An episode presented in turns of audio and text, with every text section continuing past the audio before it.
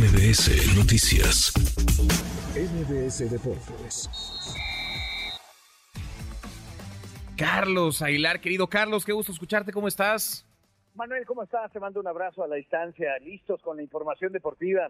Oye, platicarte ayer una jornada 4 que se vive justamente en el fútbol y caramba, Cruz Azul termina por ligar un segundo triunfo. No hay duda que a Anselmi le empiezan a salir bien las cosas. El asunto es que terminando el partido, pues tú sabes lo polémico que es Miguel Herrera, eh, se empieza a enredar con palabras con el director deportivo Iván Alonso. Y lo que alcanzamos a captar, al menos en los videos que ahora se suben de manera viral y, y de tantas maneras y de tantos ángulos, es un reclamo que le hace Iván Alonso, el director deportivo de Cruz Azul, a, Miguel Herrera. Y le decía, vente, vente, vamos a un lugar privado para yo decirte, pero no dejaba de decirle que le había faltado al respeto. Mira, entiendo perfectamente que a veces Miguel Herrera tiene voz para todo y pontifica dentro del fútbol, pero creo que el espacio que estaba buscando Iván Alonso para hacer un reclamo no era el idóneo, menos cuando Miguel Herrera había apretado un partido, Cruz Azul tuvo más forma dentro del juego y a final de cuentas saca, saca la, una victoria con gol de Ángel Sepúlveda. ¿Qué me llama la atención? Que viendo la presión que hay con los técnicos mexicanos, que viendo que a Miguel Herrera, pues sí, se le está hundiendo el barco de TJ, aprovechó justamente para hacer ese reclamo que me parece completamente fuera de lugar. Hay, hay momentos, ese era un pésimo momento y hay personajes a los que se les puede hacer los reclamos y Miguel Herrera no es uno de ellos, Carlos. No, no es uno de ellos. Y te soy honesto, me llamó la atención la, la, forma de responder de Miguel, porque dice, ¿cuál falta de respeto? Y, y, nunca perdió como que la, la compostura para las, para las veces que hemos visto perder la forma Miguel Herrera, no sucedió así. Te sigo contando de una jornada cuatro interesante, Chivas eh, termina por conseguir su primer triunfo, me parece que el efecto Chicharito los lleva ahí, enfrentan al conjunto de Toluca y la verdad en un partido muy agradable de fútbol empiezan a aparecer nombres importantes. Claro, parece que este efecto de tener a Chicharito en el estadio, apoyándolo sentado justamente en la tribuna, empieza a generar algo en el equipo. Gana tres goles por dos, Fernando Gago respira y la pregunta es, enfrentaron a Toluca. La adquisición de Toluca es por Alexis Vega. ¿Y dónde está Alexis Vega? Esa es una pregunta que no sabemos. Es decir, ¿qué pasó al cierre del año, querido Manuel? ¿Se la pasó en la fiesta? ¿No está en forma? Era el momento ideal para debutar enfrentando justamente con el conjunto de Toluca, redebutar, por así decirlo, y enfrentar a su ex equipo, pero no apareció. No apareció, no apareció.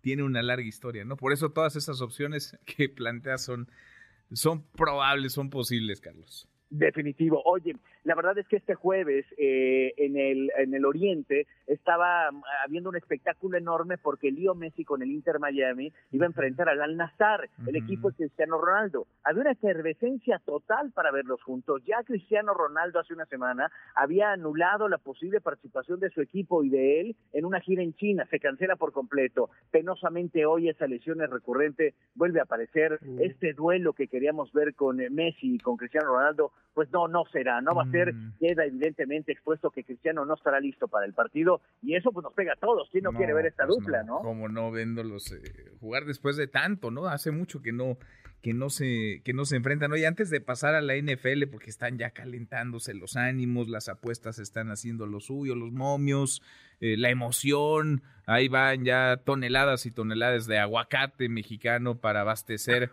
esos guacamoles que se preparan en las mesas estadounidenses. Déjame preguntarte por Jorge Sánchez porque había entendido yo que este futbolista mexicano que entiendo juega en Portugal pues venía a México, como vino Andrés Guardado, como vino el Chicharito, y de pronto pues regresaba, ¿no? Una parte de ese talento que había exportado México en algún momento. ¿Qué pasó con Jorge Sánchez, Carlos? Fíjate ayer que Gerardo Arteaga se presenta ya de, manera eh, empática, lo hace con Rayados de Monterrey. Todos decíamos, bueno, Jorge Sánchez estará llegando el viernes por la noche a México y seguramente será presentado con Cruz Azul. Se cancela la transferencia, no hay transferencia y es que el reclamo de la directiva del Porto, en Portugal, equipo donde está Jorge Sánchez, es me quedo sin nadie en esa zona.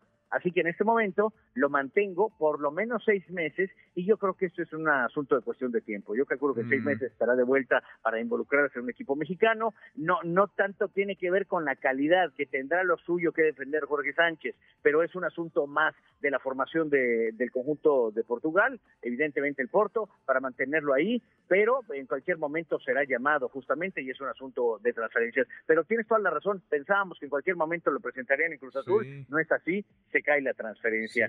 ¿Y qué te digo del Super Bowl, caramba? El 11 de febrero va a ser una cita enorme, espectacular. Ayer ya se dieron a conocer los colores con los que saldrá cada equipo. Kansas City lo hará de rojo, 49 de blanco. Y esto me parece que poco a poco empiezan a darnos grandes momentos de información. Comienzan a partir del próximo lunes ya los reportes de los equipos, llegando justamente a la zona de Las Vegas. Es una efervescencia total, ¿eh? Las Vegas le cae perfecto al Super Bowl. Ya, ya, me, ya me imagino, ya me imagino y habrá tiempo de irlo desmenuzando y platicando porque además hay un montón de factores eh, que juegan, ¿no? Además de lo que ocurrirá en el, en el terreno, en la cancha, hay muchos factores que alimentan la expectativa en este Super Bowl. ¿49 eh, o jefes de Kansas City? ¿Qué dices? ¿Qué dices, Carlos? Voy de Swifter, me meto ah, al, al, al, al, autobús con, con los Swifter y voy con Kansas City y me parece que nadie los vence. Bueno, bueno, yo te voy a llevar la contra, ¿eh? yo te voy a ah, llevar la contra, vamos. Vámonos por una comida, listo. Vámonos, una comidita por lo menos, yo voy con los 49 de San Francisco. En cinco minutitos los escuchamos, querido Carlos.